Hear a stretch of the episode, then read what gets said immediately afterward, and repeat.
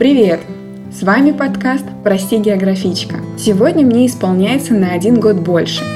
И поэтому я решила выпустить особенный эпизод. Он не с экспертами, исследователями или иностранцами, но он все еще про погружение в культуру стран. А кроме того, он про нашу с вами наблюдательность.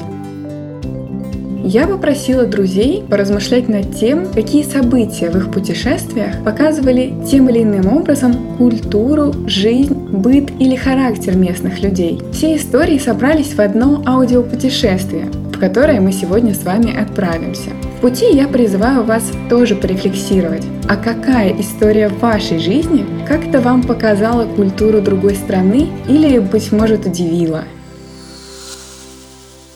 И Первым на связь выходит папа Эдуард. Папа человек серьезный, но добрый. Несколько лет назад он начал осваивать виндсерфинг, а как известно, на Канарских островах есть удачно ветреные для этого места. Поэтому отправляемся в Испанию. Однажды мы с женой, твоей мамой, Наташей, отдыхали на одном из островов Канарского архипелага на Лансароте. И там произошла такая история, которая, наверное, характеризует испанцев. Как-то вечером мы пошли прогуляться по набережной и забрели в какой-то магазинчик. Жене надо было купить купальник, что-то еще подобные какие-то вещи. Время было уже позднее, ну, ближе к закрытию уже, может быть, к 7 вечера, к 8. И мы зашли, и оказалось, что там много хороших, недорогих вещей, и Наташа стала их выбирать, что-то носить, мерить. А в это время уже подошло время к закрытию магазина. Но тем не менее, мы это по привычке, зная, что в России продавцы заинтересованы в покупке, в этих случаях всегда как-то идут вот навстречу и продолжают работать, показывать какие-то вещи и так далее, зная, что покупатель их купит. Наташа взяла какие-то вещи, стала складывать их у кассы продавщицы. Но так как-то продолжала себя вести очень нервно. Сказала, что магазин уже закрывается, что время позднее, но мы это как-то говорим, а как же так? Ну, мы же купим это все, вы же заинтересованы. И тут она сказала такую вещь, которая, в общем-то, нас вот в данном случае поразила. Она говорит, послушайте, меня, говорит, вот не очень все это интересует. У меня семья дома, они ждут меня на ужин. И я очень тороплюсь. И для меня это гораздо важнее. Может быть, она не так сказала, да, но общий смысл фразы был таков. Мы, конечно, были очень удивлены, потому что, не знаю, хозяйка она магазина была или наемный работник, но тем не менее она наверняка была заинтересована в покупках. И тем не менее для нее более приоритетным было общение с семьей, общение с родственниками, семейный ужин. Чего, наверное, все-таки у нас, у русских людей, такое редко встретишь. У нас есть еще одна история, прилетевшая из Испании рейсом Барселона-Санкт-Петербург. А пока границы закрыты, давайте, прости, географичка сам ненадолго переправит вас к Даше. Хип-хоп регетон девчонки, которая как раз идет на танцы вдоль парка Сьютадея под пение птиц. Кстати, если вы сейчас мгновенно не представили себе этот парк, значит вы еще не подписаны на телеграм-канал «Прости, географичка». И стоит непременно это сделать, чтобы несколько раз в неделю ловить бонусную информацию от подкаста.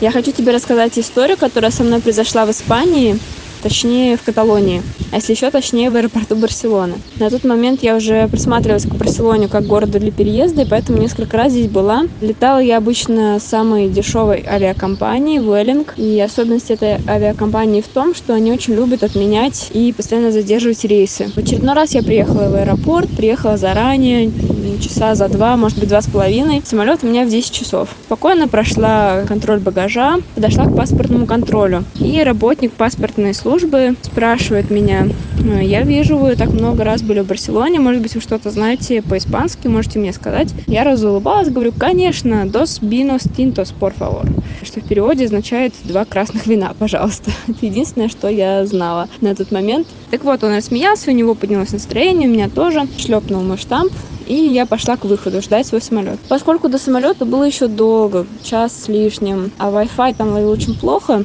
то я ушла в другую часть аэропорта, там, где Wi-Fi ловил получше. И параллельно поглядывала на табло с расписанием рейсов. Увидела, что рейс на Петербург перенесен на 11. Точнее, я подумала, что он перенесен. Забегая вперед, скажу, что это был просто еще один рейс. В 10 и в 11 часов они решили двумя самолетами так вывести туристов.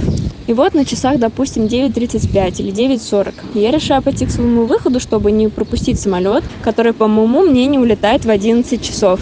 Я подхожу к выходу и понимаю, что посадка на мой рейс, который действительно мой, она уже окончена. И я опоздала на нее буквально на 5 минут. Спрашиваю, что же мне делать, пожалуйста, помогите, как мне попасть на мой. Мне говорят, мы, к сожалению, не можем вас посадить на этот самолет, несмотря на то, что он еще не улетел, потому что нам не хочется гонять автобус, это во-первых. Во-вторых, наша смена закончена, и мы не можем работать после окончания своего рабочего дня.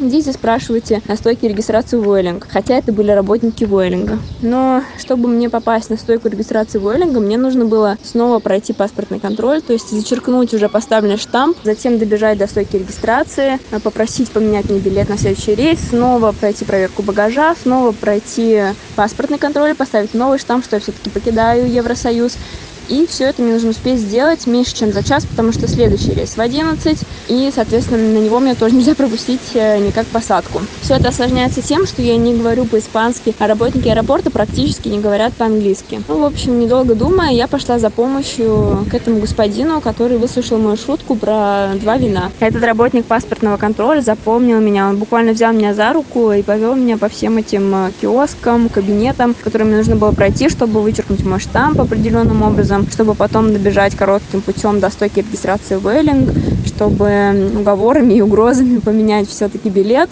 И потом, когда я снова пыталась пройти паспортный контроль, на паспортный контроль всегда большие очереди, он кричал другим людям, чтобы они расступились, не глядя, мне поставил новый штамп. И еще вдогонку сказал «Беги, Дарья, беги». Так что это было очень весело, и, по-моему, эта история, как ничто иное, отражает отношение испанцев ко многим вещам. Во-первых, по-моему, это отражает отношение к работе. То есть, если у тебя рабочий день заканчивается в 6 часов вечера, ты не можешь быть на работе в 6.05. Ну, просто здесь так не принято, потому что у тебя есть право на отдых. Во-вторых, это отражает отношение к вину. Тебя не только никто не осудит, если ты выпьешь бокальчик вина за обедом или за ужином, но и наоборот, тебя косо посмотрят, если ты скажешь, что ты не пьешь. Если честно, я даже видела здесь беременных девушек, которые пьют вино, разбавленное водой. Для меня это, конечно, странно, но вот в целом здесь любят вино и умеют его пить. Ну и в-третьих, это отражает отношение к жизни в целом. Потому что жизнь, она для того, чтобы наслаждаться и радоваться, и веселиться, а не для того, например, чтобы заискивать перед работниками службы паспортного контроля. Если что, история закончилась благополучно, я все-таки успела и долетела до дома. На второй уже в 11 часов. Испания. Спасибо за твои уроки правильной расстановки приоритетов. А чему нас может научить Италия? Давайте-ка познакомимся с Варей, человеком приключения. Эта девушка даже побывала в китайской тюрьме за работу учительницы неофициально. Все хорошо и быстро обошлось, но она до сих пор помнит про туалет в прозрачной кабинке в китайской тюрьме. Но вернемся к Италии. Варя, что тебя вдохновило в итальянцах? Было такое путешествие, которое, мне кажется, показало маленькую-маленькую суть итальянцев. Как раз, что было знаменательно до этого момента, у меня в университете, когда я еще училась на бакалавриате, нам рассказывали на предмете межкультурная коммуникация про итальянцев. Что эта культура, она ближе к нам всего. Ближе, чем остальные, грубо говоря, по чувству юмора и так далее. Но в них есть одна потрясающая черта, которая у нас в России, она не так развита. Мы с моей сестрой неожиданно поехали в Италию. Действительно появился совершенно Неожиданно она мне предложила, и я согласилась. Мы отмечали это Новый год. Было здорово. Мы поехали в Милан. Вечером мы пошли в маленькое местное кафе, которое находилось рядом с нашей гостиницей, то есть не в центре города. Это было потрясающе. Мы познакомились там с женщиной, которая сделала всем комплименты. Она к нам подсела, рассказывала что-то про себя, делилась. Она говорила на трех языках, французском, английском и еще каком-то. Ну, может, она знает больше, я уже не помню. Ей было около 70 лет, но она выглядела совершенно потрясающе потрясающе. А потом, после прекрасного ужина с незнакомыми людьми, она пошла устраивать праздник для студентов афроамериканцев, которые приехали по обмену. И я подумала, боже, это какая-то потрясающая жажда жизни и энергетика. И она делала это все так неспешно и наслаждаясь жизнью. Это было просто потрясающе. И после того, как она ушла, мы с моей сестрой замерли. И, наверное, минут 40, а то, может быть, и час мы сидели и просто впитывали эту атмосферу, потому что пришло очень много итальянских семей с друзьями, с собаками, с детьми. И они Странно, что я сказала дети после собак, ну ладно. В общем, они болтали и наслаждались жизнью. И это было просто потрясающе. То есть даже не принимая активного участия, я получила огромное удовольствие от времяпрепровождения там. Варя называет эту черту итальянцев любовью к жизни. И именно это качество присуще русской девушке Оле, однажды прочувствовавшей итальянскую культуру через кино. Расселини, Феллини, Соррентино. А завтра уже оказалась в доме итальянской семьи. А послезавтра за партой итальянского университета. У Оли для нас аж три истории –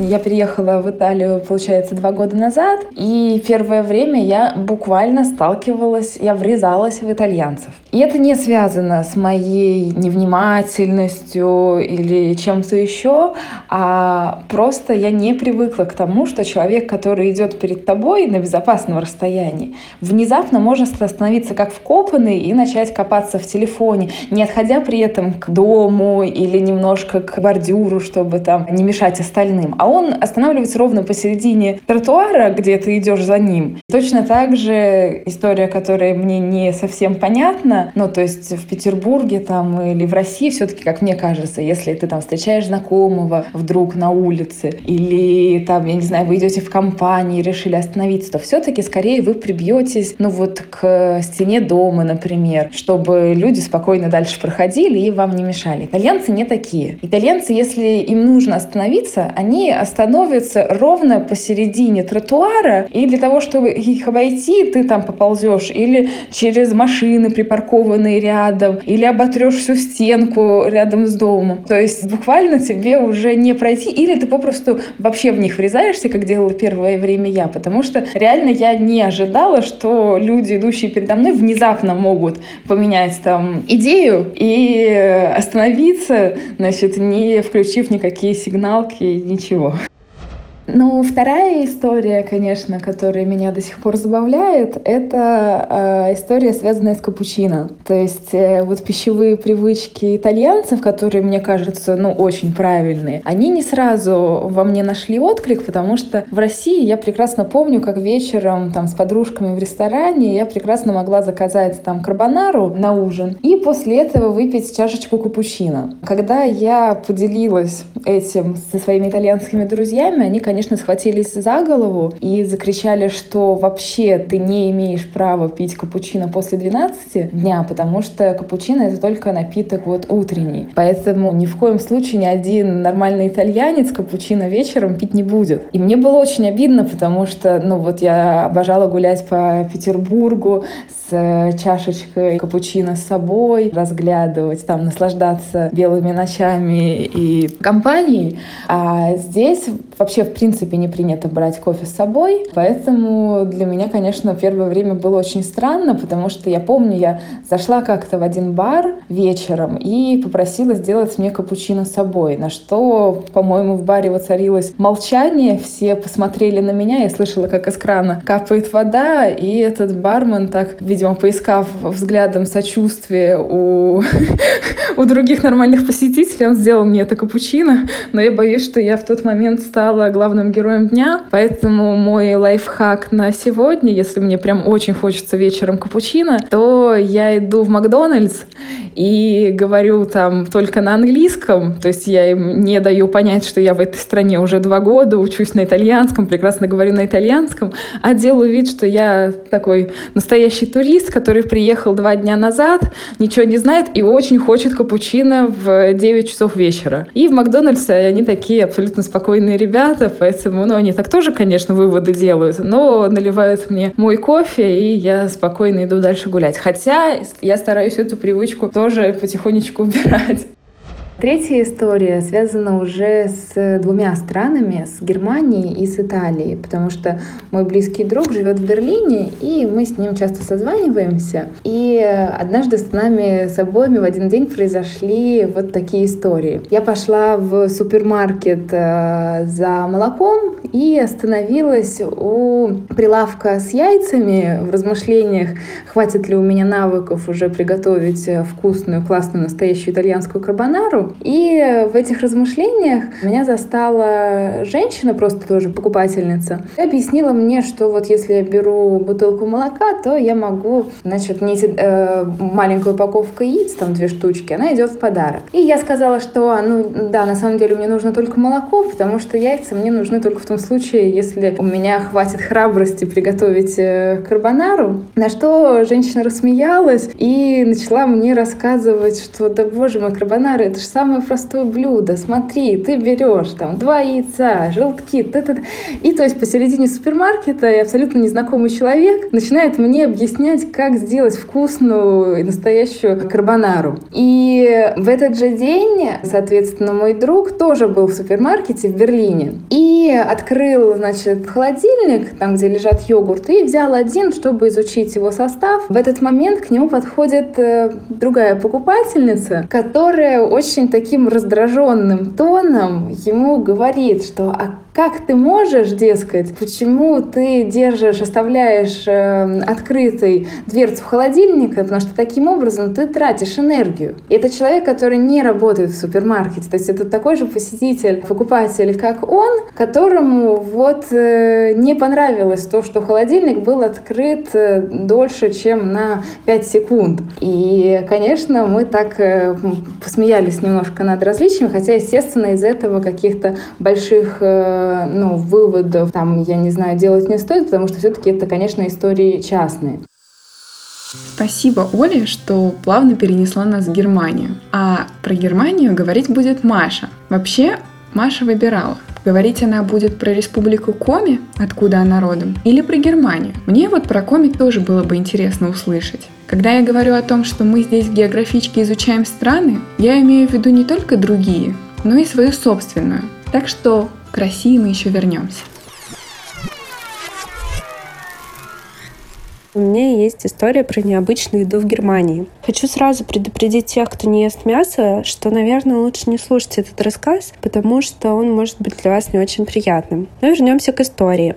Весной 2019 года мы ездили в гости к моей крестной, которая живет в Германии уже больше 30 лет. Это не первая наша поездка, поэтому мы достаточно близко уже были знакомы с местной кухней, много чего пробовали и не думали, что откроем для себя что-то новое. Но мой двоюродный брат недавно женился, и он позвал нас к себе в гости на завтрак. Мы пришли к ребятам накануне католической Пасхи. Дом был очень красиво украшен фарфоровыми кроликами и пасхальными яйцами. На столе было очень много угощений, а посередине стола стояла большая тарелка с фаршем. Сначала я удивилась и подумала, что Натали, так зовут жену моего брата, она просто забыла убрать тарелку со стола и собирается готовить котлеты или какое-то подобное блюдо. Стоит сказать, что Натали из очень консервативной немецкой семьи. Они строго придерживаются всех традиций, а сама Натали иногда даже поет в церковном хоре. Но вернемся к тарелке. Мы сели за стол, и каким же было наше удивление, когда ребята начали э, накладывать э, фарш на тосты и запивать это все апельсиновым соком. Сначала мне стало не по себе, и я спросила их, вы действительно просто так едите сырой фарш? На что они удивились не меньше и сказали, да, а что в этом такого? Попробуй, это очень вкусно. Конечно, мы все привыкли есть э, сырую рыбу, все очень любят роллы и суши. Я пробовала вяленую оленину и, и даже медвежатину, но никогда не ела сырой фарш. Оказалось, э, что ребята берут э, мясо для фарша у знакомого фермера, но очень свежее. И, конечно, они не едят его просто так, а сначала маринуют э, с солью, смесью перцев и луком, а только потом употребляют в пищу. Мы решили попробовать, и это действительно оказалось очень вкусно. Вот такой вот у меня был необычный опыт с едой в Германии, который я, если честно, не решаюсь повторить у нас в России. Неподалеку от Испании, Германии и Италии находится еще одна страна, историей о которой решил поделиться Коля. Про Колю нужно знать три вещи. Он прошел Камино де Сантьяго, паломнический путь святого Иакова, жил по нудистскому каучсерфингу и, не поверите, снимался в поле чудес. В общем, следующая история от человека, который говорит приключениям «да». Однажды я попал в такую страну, где практически не говорят на русском и английском языке. Попал я туда, путешествуя автостопом.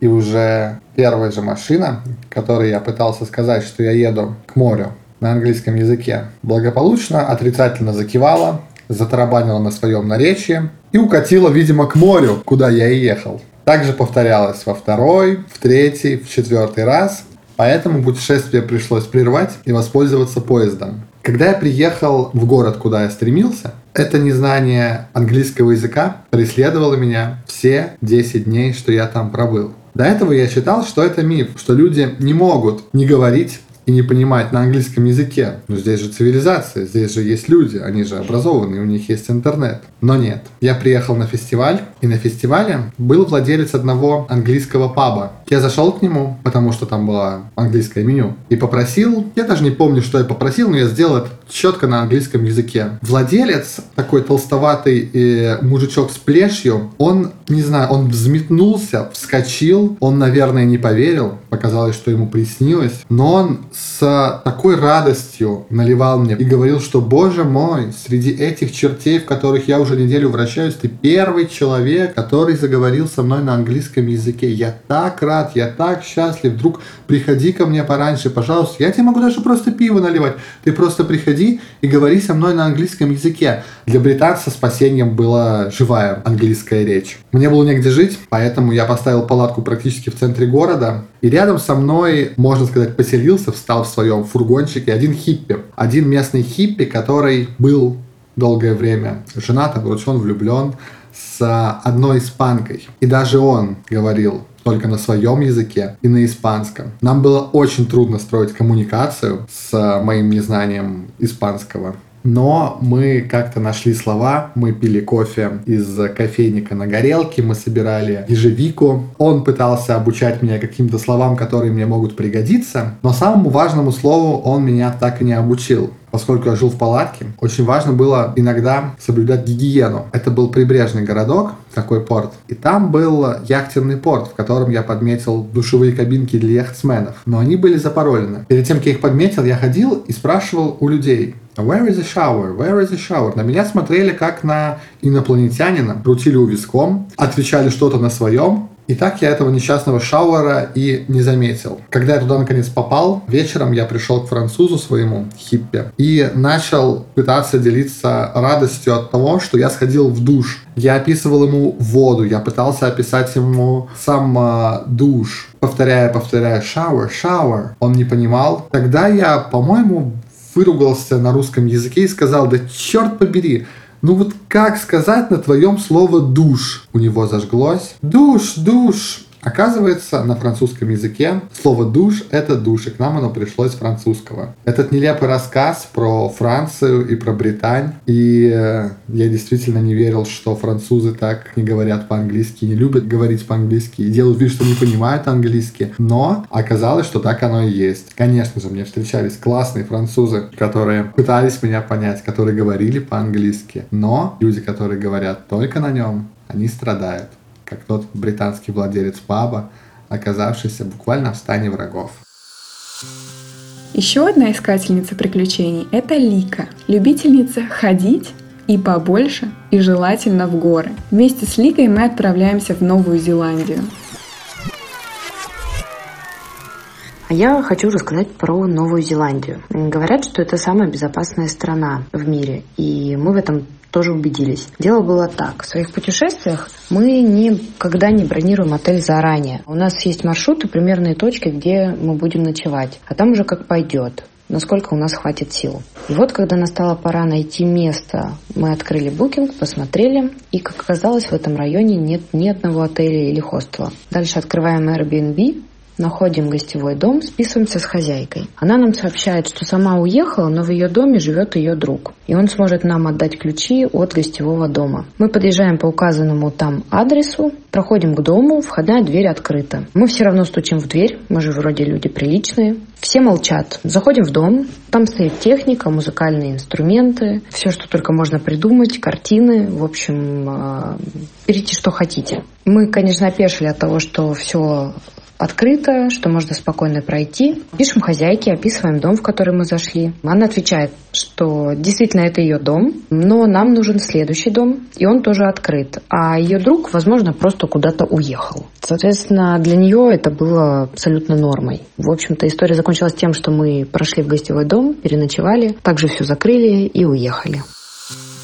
Если Лику тепло приняли даже не познакомившись лично, то Вике в Южной Корее постарались напротив уделить побольше внимания. Мы с Викой когда-то работали в ночной смене IT-компании, и по ночам она рассказывала истории из Новосибирска. Помню, как меня тогда удивило, что они там называют файлик словом мультифора. Мультифора, что? А еще едят соленые арбузы. Несколько лет назад я была в Корее с ребятами из моего универа. Мы приехали в Сеул, и чтобы по нему передвигаться, нужно было спуститься в метро, нужно было понять, куда нам ехать, на какие станции, где пересаживаться. Но Google карты тогда не были так распространены, и поэтому пришлось спрашивать местных. Они все были просто милашки, супер отзывчивые, даже при том, что некоторые плохо знали английский, все равно они как-то нам пытались объяснить, показать на своих местных картах, типа как у нас Яндекс карты, но там, конечно, все по-корейски, объяснить, как проехать, где пересесть, на какой ветке, на какой станции нужно выйти. Они старались объяснить так, чтобы мы это поняли, не запутались. В общем, корейцы показались нам очень доброжелательными и отзывчивыми людьми. И как-то раз мы решили поехать в кафе с собаками, но не могли снова понять, куда нам идти, в какую сторону. И один парень, он нам не только показал, как туда добраться, но он решил нас проводить. Прямо с нами поехал в метро до нужной станции даже проводил до самого кафе. Возможно, ему просто нечего было делать, ему было скучно, и он решил затусить с иностранцами, но в любом случае он был таким же доброжелательным, как и все остальные корейцы, к которым мы обращались за помощью, и они всегда нам помогали. Этим Корея очень запомнилась.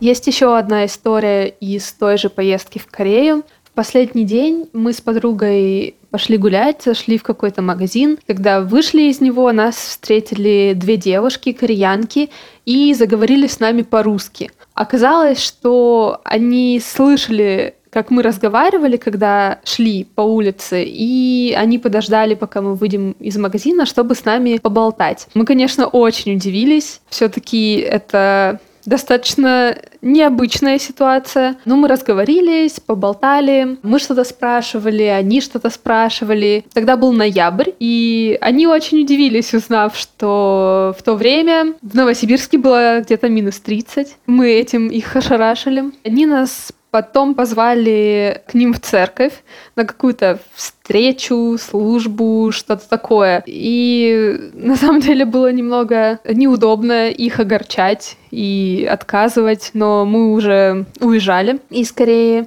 Позже уже я узнала больше о Корее, и там на самом деле очень распространены маленькие церкви, частные церкви, какие-то секты разнообразные. И поэтому на самом деле не такая редкость встретить э, представителя какой-то церкви, секты на улице, потому что они там достаточно часто стоят, зазывают людей, но обычно они вряд ли говорят, конечно, по-русски, просто вот так совпало.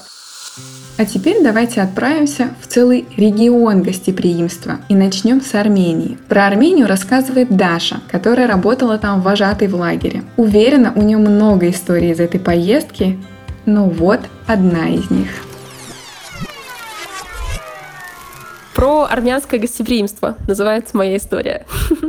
Год назад я оказалась в Армении. Никогда там раньше не была, а тут целый месяц жила в Армении. И в последние несколько дней я решила попутешествовать по стране. Я выбрала точку на карте, забронировала комнату в обычном доме на букинге и отправилась туда. Но дело в том, что в деревню Татев, которую я выбрала, не ходят ни поезда, ни автобусы. И я поехала туда автостопом. День был невероятно насыщенный. Меня довозило несколько машин. Обедала я в настоящей армянской деревне. В общем, день был действительно незабываемый. И уже когда стемнело, я добралась до места назначения. Меня довезли до самых ворот. Я пришла к хозяину дома. Он меня радостно встретил, показал мне комнату. Дом, в котором они живут, очень маленький, много раз перестраиваемый. Но моя комнатка такая маленькая была на втором этаже. И все, о чем я мечтала, это просто лечь и заснуть, потому что меня переполняли эмоции, и силы уже просто не было. Но не тут-то было. Оказалось, что я приехала в дом, где вот-вот начинается тусовка. Вокруг оказалась куча народу. Хозяин сказал, что раз я приехала, и к нему еще приехали друзья из Еревана, и вообще выходной, вся деревня собирается гулять у него дома. Начали готовить шашлык, мы резали овощи, и на втором этаже поставили длиннющий стол, и началось огромное застолье. Это был самый вкусный шашлык в моей жизни было много разных людей, в основном это были мужчины где-то за 35.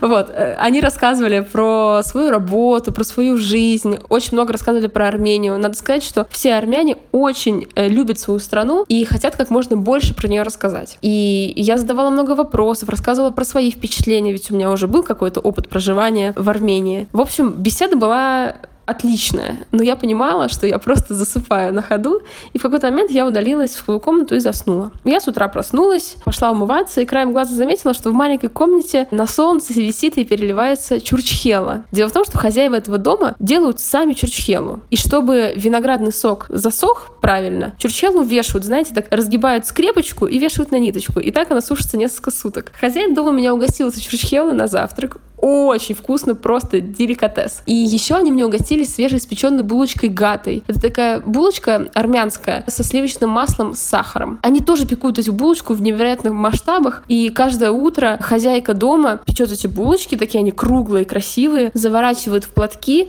и несет, значит, продавать в центр деревни. Я очень плотно позавтракала, и распрощалась с хозяином и пошла в монастырь. Я подхожу к воротам монастыря и слышу, как меня зовут. Кричат, о, это же наша Даша идет идет. Я просто стою на месте, думаю, кто меня здесь знает, кто меня мог позвать. Я оборачиваюсь и вижу, что рядом с шашлычной стоит э, мужик, который вчера готовил для нас шашлыки. Он, оказывается, работает в этой шашлычной. Он говорит, Даша, приходи ко мне на обед. Но я была абсолютно не голодна и просто вежливо отказалась и пошла гулять дальше. Я смотрела весь монастырь, поднялась наверх на гору, посмотрела на красивый вид монастыря сверху. И тут нужно сказать, почему я выбрала Татеф местом своего назначения. Не просто потому, что там очень живописные виды, а потому что там находится самая длинная канатная дорога. И, разумеется, я хотела на ней прокатиться. Дорога называется Крылья Татева. Ее построили, по-моему, лет шесть назад. Я купила билет, дождалась своей очереди. И когда контролер проверял мой билет, когда я садилась в кабинку, он говорит, Даша, надеюсь, тебе понравилось у нас в деревне. Я просто опешила. Ну он-то откуда знает, как меня зовут?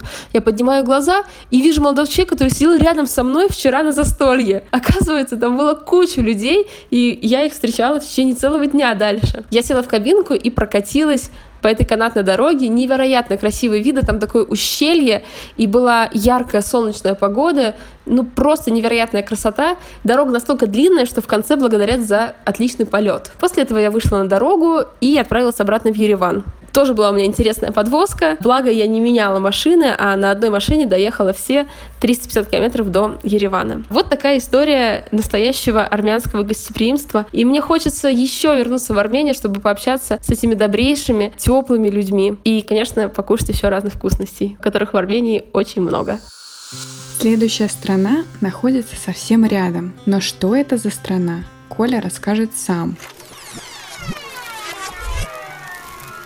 Когда я впервые попал в эту страну, я совсем ничего не знал о ней. Это была спонтанная поездка автостопом, и изучать эту страну пришлось уже находясь в ней. Я знал лишь только, что там живут довольно радушные люди, гостеприимные и добрые. Ощутить это удалось сразу же после пересечения границы, когда в одном из домов мимо которого мы продвигались, нас угостили вином. Это было прекрасное домашнее вино, о котором в истории еще будет одно упоминание. Мы поехали на красивое высокогорное озеро. Об автостопе в этой стране не очень-то слышали, поэтому мы добрались туда на автобусе. Поставили палатку, и благодаря этому прекрасному чудесному вину два дня я любовался красотами этого озера с температурой 39. Местные жители во второй раз решили выручить меня, дали каких-то волшебных травок. И в итоге нам удалось выжить. После этого мы поймали попутку. Попутку из гор ближе к морю. Очень разговорчивый человек на джипе. Очень много говорил о своей стране, о своей семье, о своей культуре. И спустившись с гор, он очень удивился. Что такое автостоп? Как вы путешествуете бесплатно? Нет, такого быть не может. У вас есть деньги. Вы мне заплатите. Нам стало немножко стрёмно после такой смены добродетели на меркантильность. В течение получаса пришлось вести переговоры о том, что мы действительно бедные студенты, которые путешествуют без денег, автостопом, вот так подняв палец. Он прошел через все стадии принятия, от гнева до торга, депрессии. В конце концов, выругался на своем языке, плюнул, высадил нас где-то на трассе и умчал в закат. Гостеприимство Потом мы добрались до столицы этой страны. Она была немножко разрушенная. Мы гуляли по условному центру. И нас приметил один дедушка. Дедушка приметил нас и сказал, вы чего тут гуляете? Довольно странный вопрос. Ну, гуляем. Он говорит, не, вам тут не надо гулять. Вам надо ехать. Дальше он назвал один населенный пункт. Сказал, что у него там есть внук, сват, племянник. Там есть обалденные грязевые источники. И вот вам Сто процентов надо туда. Сто процентов. Мы поблагодарили его, сказали, что как-нибудь обязательно туда попадем, пошли дальше. И через пять минут он на своем фургончике догоняет нас и говорит, садитесь, садитесь, сейчас вы поедете, сейчас я вас отвезу. В наши планы посещения грязевых источников и непонятного села, честно скажу, не входило. Но что поделать, если дается такая возможность, надо, наверное, ее пробовать. Поэтому мы закинулись в грузовой отсек фургона и по какой-то раздолбанной просолочной дороге помчались не пойми куда. Приехав к его родственнику, мы обнаружили, что родственник уже ждет нас, уже сказал, что мы можем спать на веранде, постелив спальники. И на грязевые источники он отвезет нас. Вот сейчас буквально сейчас мы попьем вина, Естественно, любое действие там сопровождается фразой «попьем вина». И поедем на грязевые источники. Ну ладно, подумали мы, попьем и поедем. Когда мы добрались до этих вообще грязевых источников, о которых мы ничего не знали, нас встретил еще один дедушка. Как можно понять, это довольно старая страна. Дедушка посмотрел на меня и воскликнул. «О, так ты тоже татарин!» Мне никогда такого не говорили, и я тоже не татарин. Но в тот момент, конечно же, я сказал, да! Дедушка очень обрадовался. Он начал что-то очень быстро, очень громко, очень долго говорить о Татарстане, о своей молодости, о всем, всем, всем, всем, всем, всем. И потом сказал, ну вас как своих я проведу бесплатно. Он оказался администратором, смотрителем, сторожем, кем угодно. И вот так было изо дня в день. Гостеприимные, радушные люди, настоящее кавказское гостеприимство в такой маленькой стране, как Абхазия. Поэтому стоит ли туда ехать? Наверное, не стоит стоит, потому что там очень все грустно, очень разрушено, и пока эта страна находится в таком становлении. Там есть очень красивые природные артефакты, там замечательное высокогорное озеро. Но самое главное это то самое кавказское гостеприимство. Абхазия – это частично признанное государство. В документах ООН Абхазия рассматривается как территория Грузии. С Грузией граничит Турция, и в Турцию мы скоро доберемся. Но сначала хочется зацепиться за фразу «Так ты что ж, татарин?» У нас есть очень хорошая история, даже несколько, на этот счет от Ани. Ее голос вы, возможно, узнаете. Аня наравне с Колей один из первых слушателей новых эпизодов, критик, поддержка. И вместе с ней мы ненадолго отправимся в Республику Татарстан изучать собственную страну. Мы приземлились в Казани около 10 вечера. Это был январь, конец января. На улице было очень снежно, метель. Ну, погода такая темная, страшная. От аэропорта до города добираться около 30 километров. Я посмотрела, пока сидела в самолете, что ну, мы еле-еле успевали на последнюю электричку. Вот, надо было вызывать такси. Мы прилетели с мамой вместе, ну, благодаря рассадке Победы, которую многие знают. Э, сидели в разных концах салона. Встретились только в автобусе. Я смотрю, мама разговаривает с женщиной. Она с ней познакомилась Михайловна сидела рядом на местах. Женщину звали Гульнара. Она как раз летала в Питер, мы прилетели из Питера в Казань. А она летала в Питер на встречу однокурсников. Около 20 лет назад она закончила там первый мед. Она сама из Казани. Окончила университет и вернулась назад в Казань. Она как раз рассказывала, что когда сама прилетела в Питер вот буквально там 5 дней назад, ей тоже было довольно страшно добираться от аэропорта одной женщине. То есть, ну, какие-то такие у нее были чувства, и поэтому она предложила нас довести до города. Ну, видит, что мы вдвоем с мамой, то есть, ну, как бы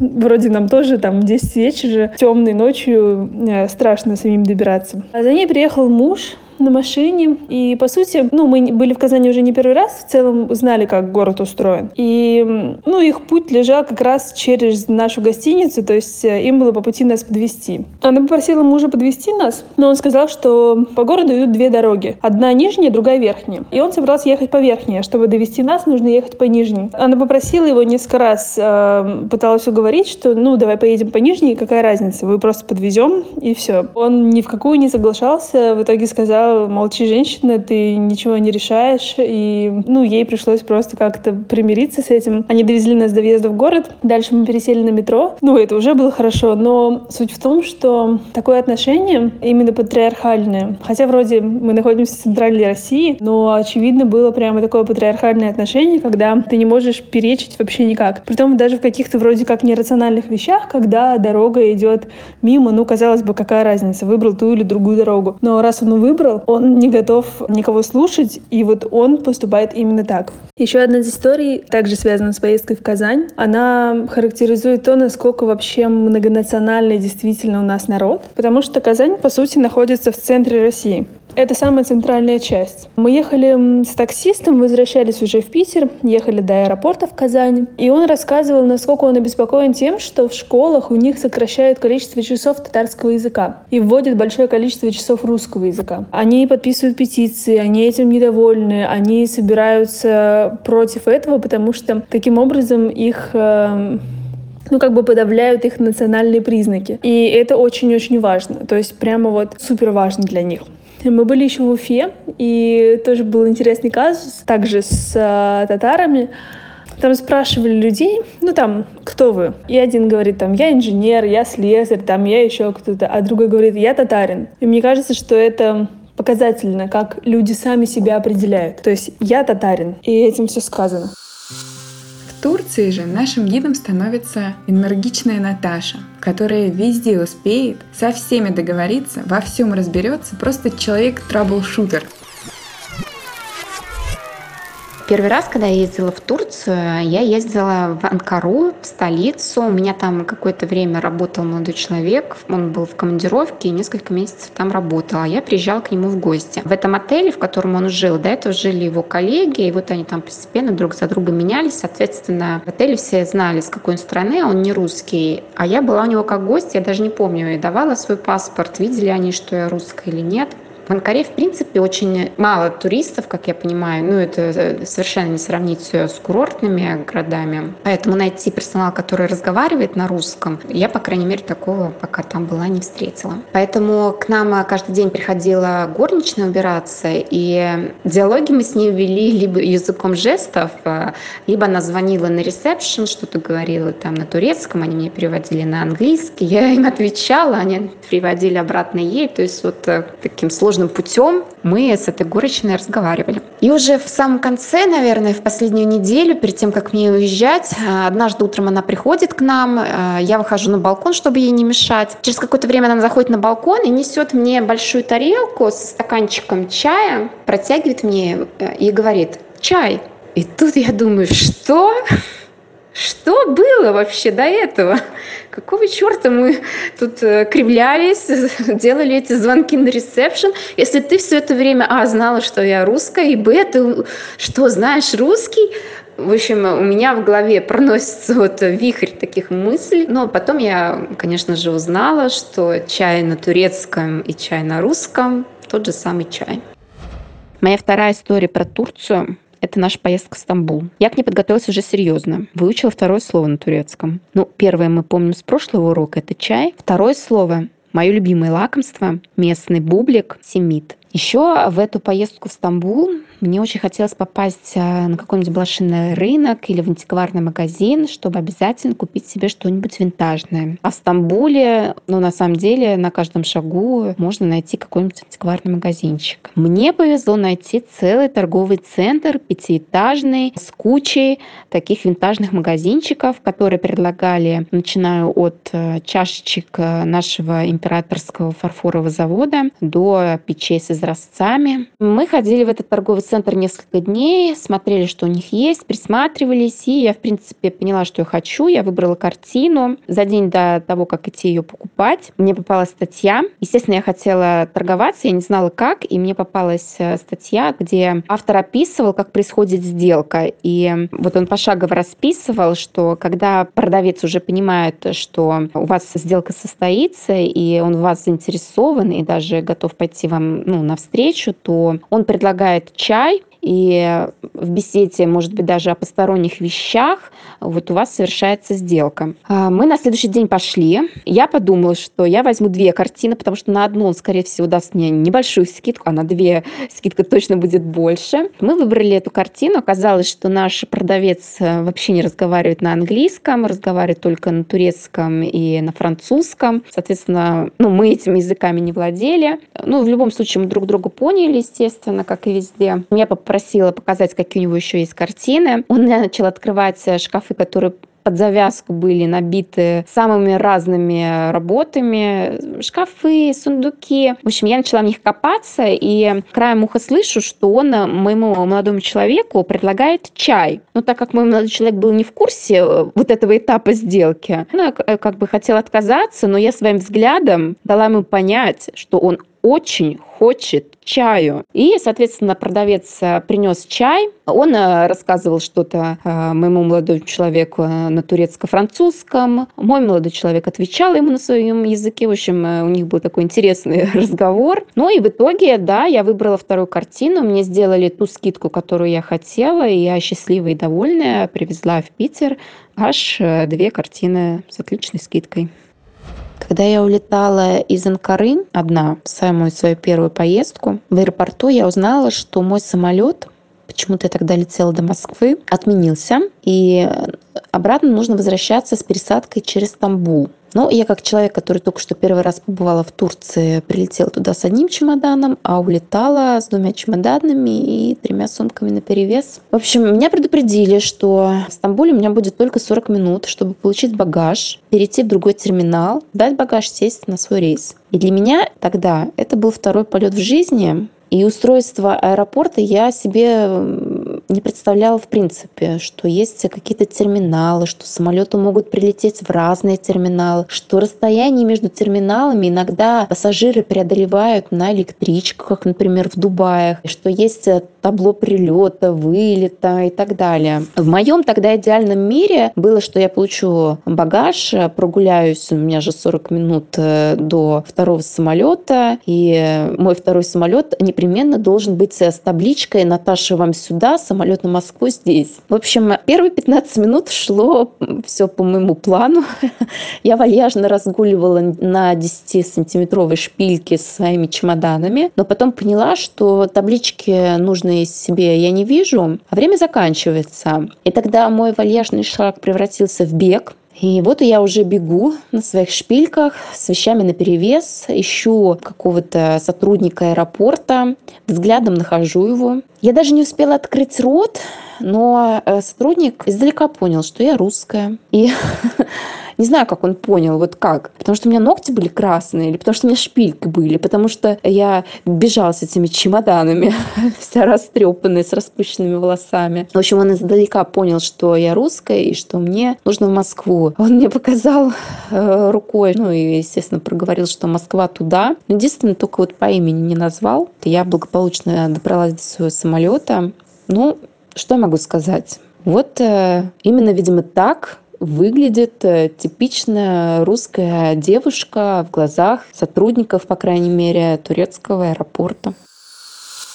Итак, вместе с Наташей мы вернулись в Россию. Как вы уже, наверное, догадались, я и мои друзья в основном из Петербурга, а значит мы часто бываем в Финляндии. Так что это будет последняя наша страна на сегодня. На связи Дима, и если вы вдруг слушаете подкаст с детьми, то дослушайте лучше позже. Факт один про Финляндию. Все первый раз про это слышат, все пожимают плечами, говорят, что нет, мы такого никогда не видели. Если отойти немножко севернее центра, где-то на полчаса, мы обратили внимание, что в каждом доме, просто вот реально мы шли до Макдональдса пешком, и каждый дом вот в квартале, который нам встречался, в каждом доме друг через друга, примерно на расстоянии по 50 метров, находятся так называемые эротические релакс-салоны. Вот, их у нас в Питере неприличным словом называют. Самое мягкое как можно заменить, это мастурбировальни. И причем э, реально, вот, то есть ты смотришь один подъезд, мадам Элла, потом следующий подъезд, там, э, мадам, э, еще какое-то экстравагантное имя. Мы очень думали, как бы, в чем причина такого повального распространения этих штук. Да потом мы заметили, какие многие финны спокойные. Мы думали, конечно, ну, вот это скандинавский темперамент, все такое, а потом до меня дошло, почему они такие спокойные. Я вообще не знал, что в Финляндии Финляндии, например, такое разрешено.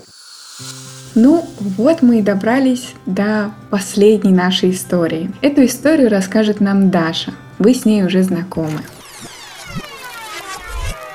историю я хочу рассказать про свой первый опыт пользования каучсерфингом. Это было в 2014 году, и тогда я ехала в Финляндию, чтобы поддержать своего брата на каком-то очередном марафонском забеге. Я ехала из Санкт-Петербурга, он летел из Испании, и я поехала на пару дней пораньше и решила, почему бы не воспользоваться каучсерфингом прямо сейчас. Я выбрала девочку Хейди, мы с ней списались. У нее в профиле было написано, что она знает русский язык. И тогда я подумала, ну насколько хорошо девочка финка может знать русский язык. Ну, наверное, знает пару слов, выучила от приезжих туристов, которых в Финляндии, разумеется, супер много. Но оказалось, что я была абсолютно не права. Мы встретились с Хейди у Макдональдса в Хельсинки, и она меня сразу поразила тем, что говорит по-русски, ну, очень хорошо. Оказалось, что она учится на факультете русской филологии э, в университете в Хельсинки. Мы поехали к ней в общежитие, у нее все полки стояли во всяких словарях, русских детских книжках, и огромный там стоял такой толстенный словарь матных слов русского языка. Хэдди сразу сказала, что мы будем говорить только по-русски, чтобы она еще больше тренировалась. И в первый же вечер мы с ней пошли в бар, где она меня познакомилась со своими друзьями, которые вместе с ней учатся. И я познакомилась с удивительными ребятами, молодые ребята, которые балдеют от русской культуры, мечтают поехать в Россию.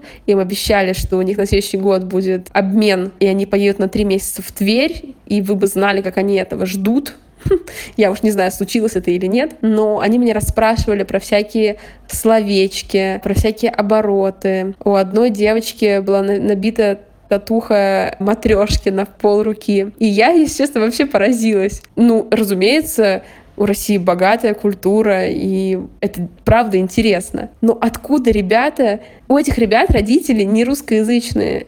У Хейди вообще родители живут в Лапландии за полярным кругом с северными оленями. А у нее такой жгучий интерес изучать русскую культуру. В общем, мне это было очень, во-первых, приятно. Во-вторых, брала гордость за свою историю и свою страну. И, конечно, в тот вечер я выступала экспертом, и меня заваливали различными вопросами. Так я познакомилась с такой необычной тусовкой. Очень хочется верить, что у ребят все сложилось хорошо, и они не разочаровались, а наоборот, еще больше очаровались русскими людьми и культурой. Друзья, если в процессе подкаста вы поняли, о, а у меня есть такая история, и я хочу ей поделиться, то присылайте ее голосовым сообщением мне в Телеграм собака прости гео или на почту прости гео собака gmail.com, а также подписывайтесь на телеграм-канал Прости Географичка. Если вы переживаете, что ой, интересно, как будет звучать моя история, то не переживайте. Это занимает абсолютно всех. Сколько я аудиосообщений послушала от друзей о том, что это не нравится, это надо перезаписать. И сейчас я вам покажу один пример. Последнее, что я хочу сказать, что если вам хотелось бы, чтобы подкаст продолжил выходить и развивался, то, пожалуйста, напишите комментарий или поставьте оценку в приложении, где вы слушаете подкасты. Ира, я не могу больше записывать, это какой-то ужас. Я уже 10 раз записала историю про Армению, и мне все время что-то не нравится. И я записываю последний раз. Если сейчас тоже не получится, то я сдаюсь и записываю завтра еще.